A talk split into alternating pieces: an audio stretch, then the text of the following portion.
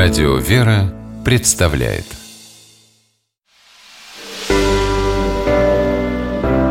Семейные советы Священник Павел Коньков, настоятель храма во имя святителя Николая Чудотворца в Рязани, руководитель молодежного отдела Рязанской епархии. Считает, что истинного смирения можно добиться, просто собрав детей на прогулку. Когда моему сыну было почти 9 лет, он начал интересоваться теми родственниками, кого уже нет с нами. Чтобы более наглядно рассказать о бабушках и дедушках, мы садимся с ним, достаем альбомы с фотографиями и рассматриваем их и разговариваем о тех людях, кто на них изображен. Периодически в нашем семейном архиве попадаются старые письма. К примеру, в одном из них моя бабушка, к слову сказать, заслуженный педиатр Советского Союза, писала моей маме, которая в то время лежала в роддоме, как нужно ухаживать за младенцем. И вот уже мой сын смотрит на письмо, а в глазах читается недопонимание. Мол, зачем писать, когда можно позвонить или отправить сообщение? Дети 21 века не понимают, зачем писать письма.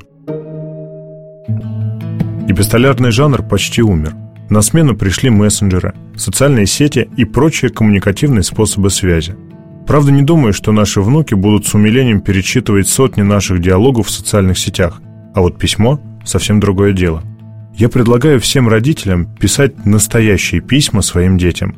Взять себе за правило – раз в год, на Рождество или на день рождения, собственноручно писать послание своему ребенку.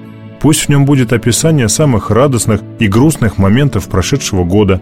Пусть там будут нелепые первые слова, первые обиды, первые достижения – Включите туда свои переживания, опыт, который вы приобрели за этот год, свои предостережения на будущее. Ребенок это оценит. Мы сейчас воспринимаем как должное первые детские шаги, школьной влюбленности, спортивные достижения, а пройдет всего лишь несколько лет, и ребенок наш сам станет родителем. Записывайте и оставляйте на память письма. Они не пропадут, как история браузера при смене компьютера или телефона – да и письмо, написанное вами лично, вашей рукой и вашим почерком, будет храниться как реликвия. И уже внуки будут читать и улыбаться, представляя, как их бабушка или дедушка мастерили свой первый замок из подушек или меч из палки и гоняли по двору. С вами был священник Павел Коньков.